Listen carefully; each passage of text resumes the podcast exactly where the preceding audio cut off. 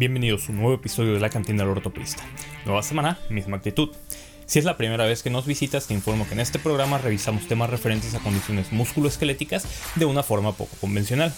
Si tú eres un profesional de la salud o simplemente te llama la atención este tipo de información, quizá quieras considerar suscribirte al canal y revisar el resto de episodios que se han subido. Como te habrás dado cuenta por el título del episodio, el día de hoy vamos a revisar el tema de rupturas de ligamento cruzado posterior. Te invito a que te relajes un momento, te sirvas algo y me acompañes hasta el final de este video. Empecemos.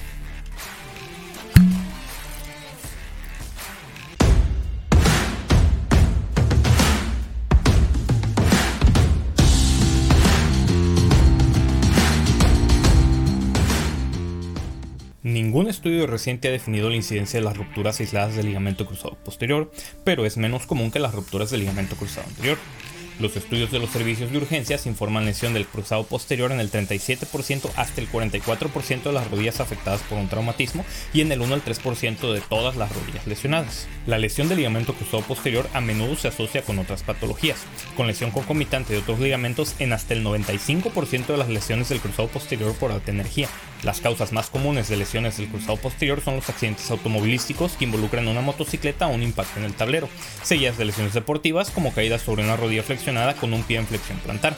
Los datos prospectivos recopilados un promedio de 8 años después de la lesión indican que el 40% de los pacientes tiene un resultado excelente con el tratamiento no quirúrgico de una rodilla con deficiencia aislada del ligamento cruzado posterior. Además, las puntuaciones funcionales de la rodilla no se habían deteriorado en un seguimiento promedio de 14 años, pero el 11% de los pacientes tenía osteoartritis radiográfica de moderada a grave, lo que indica que si bien los pacientes desarrollan cierto grado de osteoartritis, esta puede ser clínicamente no significativa. Recordemos que el ligamento cruzado posterior es más fuerte que el cruzado anterior, tiene una inserción femoral más ancha y debido a su ubicación extrasinovial tiene un mejor potencial de cicatrización.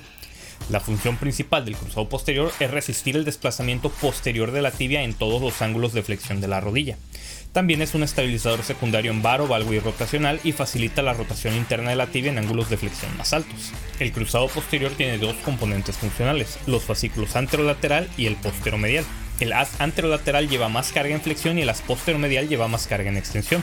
El cruzado posterior está además asociado con los ligamentos menisco-femorales de Humphrey en la parte anterior y de Reisberg en la parte posterior. La inserción femoral del cruzado posterior se extiende más de 20 milímetros de anterior a posterior. El as anterolateral es más vertical que el as posteromedial y se inserta en el techo anterior de la escotadura intercondilia. El fascículo posteromedial es más oblicuo y se inserta posteriormente en la pared lateral del cóndilo femoral medial. Los ligamentos cruzado posterior y menisco femoral cubren casi toda la totalidad de la cara medial de la escotadura intercondilia anterior a la cresta intercondilia medial, y el margen anterior del cruzado posterior está a 2 milímetros del cartílago articular, mientras que los centros de los haces están separados en promedio 12 milímetros. Por su parte, la inserción tibial del ligamento cruzado posterior es más estrecha que la inserción femoral y se encuentra en la fosa intercondilia posterior de la tibia proximal. La huella del ligamento cruzado posterior se extiende anterior y proximalmente desde la raíz del menisco medial y el borde del cartílago articular de la meseta lateral hasta un punto de 1 a 1.5 centímetros por debajo de la línea articular y distal a la cresta ósea posterior de la meseta tibial. Las fibras distales más posteriores consisten en el as posteromedial más grueso y se mezclan con el periósteo y la cápsula posterior para insertarse distalmente al reborde óseo que acuña las fibras proximales anteriores del as anterolateral. Los centros de estos haces están separados en promedio 9 milímetros. Una ruptura del ligamento cruzado posterior se puede diagnosticar según el historial del paciente y el examen físico. Las maniobras de exploración específicas del ligamento cruzado posterior incluyen el cajón posterior, las pruebas activas del cuádriceps y el signo del hundimiento posterior. La prueba del cajón posterior se realiza con la rodilla flexionada a aproximadamente 80-90 grados y el paciente en decúbito supino. Para esta prueba es esencial que la rodilla esté relajada para evaluar verdaderamente la cantidad de aumento en el movimiento que puede estar presente. Normalmente esto se hace palpando los tendones de la corva para asegurarse de que estén relajados. Después, con el pie en rotación neutra y estabilizado sentándose sobre él, se aplica una fuerza de traslación posterior suave y firme a la tibia proximal. Es importante asegurarse de que la fuerza se aplique directamente hacia atrás para garantizar que no se está realizando una prueba de cajón posterolateral. Entonces se busca un aumento notable en la traslación posterior. Las lesiones aisladas del ligamento cruzado posterior se trasladan alrededor de 10 a 12 milímetros en rotación neutra y más de 6 milímetros en rotación interna, mientras que las lesiones multiligamentarias se trasladan más de 15 milímetros en rotación neutra y más de 10 milímetros en rotación interna. La prueba activa de cuádriceps se realiza con la rodilla flexionada entre 80 a 90 grados y en rotación neutra. Desde esta posición inicial se le pide al paciente que dispare el músculo cuádriceps mientras el examinador aplica una contrapresión contra el tobillo. A medida que el cuádriceps aplica presión a través de la rótula y el tendón rotuliano para tirar del tubérculo tibial hacia adelante, cualquier traslación posterior de la tibia sobre el fémur se reducirá a una posición normal. Y por último, el signo del hundimiento posterior, también conocido como signo de Godfrey, en donde el paciente se encuentra en decúbito supino con ambas rodillas flexionadas a 90 grados y se evalúa si hay un hundimiento de la tuberosidad tibial. En las pruebas positivas, este hundimiento ocurre debido a la incapacidad del ligamento cruzado posterior para evitar la traslación tibial posterior. Cabe mencionar que la precisión, la sensibilidad y la especificidad de los hallazgos del examen clínico para lesión del ligamento cruzado posterior son superiores al 90%. La evaluación de la posición tibial es útil para determinar la gravedad de una lesión del ligamento cruzado posterior. En estado intacto, la meseta tibial medial está aproximadamente un centímetro por delante del cóndilo femoral medial. En una lesión de grado 1 hay 0.5 centímetros de traslación tibial posterior. Una lesión de grado 2 está al ras de los cóndilos femorales y una lesión de grado 3 provoca la traslación tibial posterior a los cóndilos femorales. Sin embargo, determinar la cantidad de traslación posterior es un desafío y por lo tanto se ha desarrollado un sistema de clasificación simplificado para las lesiones del ligamento cruzado posterior. Con la rodilla en 90 grados de flexión se aplica una fuerza posterior a la tibia. El resultado es ausencia de desplazamiento tibial en una rodilla normal, una ligera pérdida del desplazamiento tibial anterior a una lesión de grado A, una tibia al ras de los cóndilos femorales en una lesión de grado B y un desplazamiento tibial posterior a los cóndilos femorales en una lesión de grado C. Las lesiones de grados A, B y C se correlacionan con las lesiones de grados 1, 2 y 3 al considerar las opciones de tratamiento y los resultados. Para mi gusto personal esta evaluación es muy subjetiva, por lo que estoy de acuerdo con algunos autores que han hecho referencia a realizar esta medición mediante el uso de radiografías de rodilla con estrés posterior para poder realizar una evaluación objetiva. Y hablando de estudios de imagen, se debe obtener una serie completa de radiografías simples si se sospecha de una lesión de ligamentos de la rodilla. Las radiografías pueden revelar una lesión por abulsión tibial del ligamento cruzado posterior, una abulsión capsular o una fractura asociada, así como una posición de reposo posterior y una subluxación de la tibia. La resonancia magnética se utiliza para determinar la ubicación y la gravedad de la ruptura del ligamento cruzado posterior además de que muestra lesiones meniscales, lesiones osteocondrales, condrales y de ligamentos concomitantes. Si hay laxitud tibial posterior de grado 3 y las radiografías muestran más de 10 milímetros de subluxación posterior, debe de sospecharse de una lesión combinada del ligamento cruzado posterior y de la esquina posterolateral.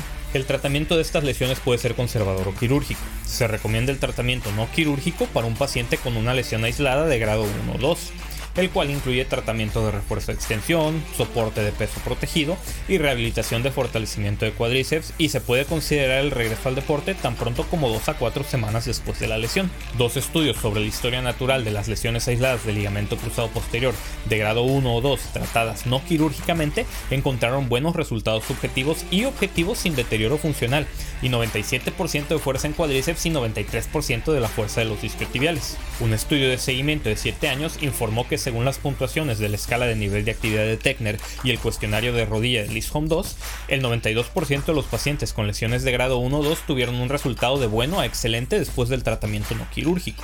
Por otra parte, el tratamiento de las lesiones aisladas del ligamento cruzado posterior grado 3 es controvertido, aunque se recomienda el tratamiento quirúrgico para una lesión crónica de grado 3 si el paciente es sintomático, pero no hay consenso sobre la elección del injerto o la técnica para la reparación o la reconstrucción del ligamento cruzado posterior. Las lesiones del cruzado posterior por abulsión generalmente ocurren en la unión femoral y se pueden reparar usando anclajes de sutura o túneles de hueso femoral, mientras que los fragmentos de abulsión ósea grandes de la inserción tibial pueden repararse con reducción abierta y fijación interna con tornillos y arandelas. Existen varias técnicas quirúrgicas que permiten la reconstrucción del cruzado posterior.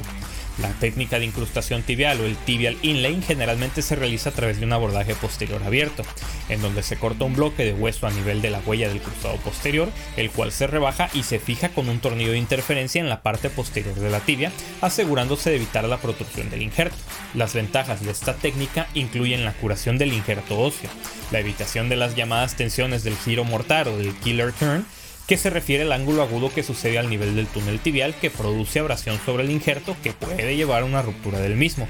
Por lo tanto, también hay disminución del desgaste del injerto y la mejora de la biomecánica del mismo. Se ha descrito una técnica de incrustación artroscópica que utiliza la fijación con botón de sutura sobre el bloque óseo del lado tibial que combina las ventajas de las técnicas artroscópicas e incrustación. Por lo tanto, sigue siendo una técnica mínimamente invasiva y biomecánicamente similar al inlay abierto. Debido a que esta técnica naturalmente requiere de un injerto con un bloque óseo, es más rápida realizarla con halo injertos. Y por último la técnica transtibial, donde el túnel tibial se fresa de anterior a posterior a través de la tibia bajo visualización artroscópica y fluoroscópica directa aunque algunas casas comerciales han desarrollado dispositivos para hacer reconstrucciones todo dentro con el uso de fresas retrógradas. Recordemos que la huella tibial está aproximadamente 7 milímetros por delante de la cortical tibial posterior como se ve en una imagen lateral perfecta. Los datos biomecánicos de cadáveres no revelaron diferencias entre las técnicas de incrustación tibial y transtibial cuando los injertos se pretensaron adecuadamente antes de la inserción y múltiples estudios no informaron diferencias en la función, resultados clínicos, radiográficos o clínicos entre las técnicas de incrustación transtibial, tibial o entre las técnicas artroscópicas y abiertas. Los estudios de comparación biomecánica de las técnicas de reconstrucción del ligamento cruzado posterior de haz doble y simple concluyeron que la reconstrucción de haz doble es preferible para disminuir la traslación tibial posterior y mejorar la restricción rotacional. Sin embargo, las ventajas biomecánicas no se correlacionaron con resultados clínicos superiores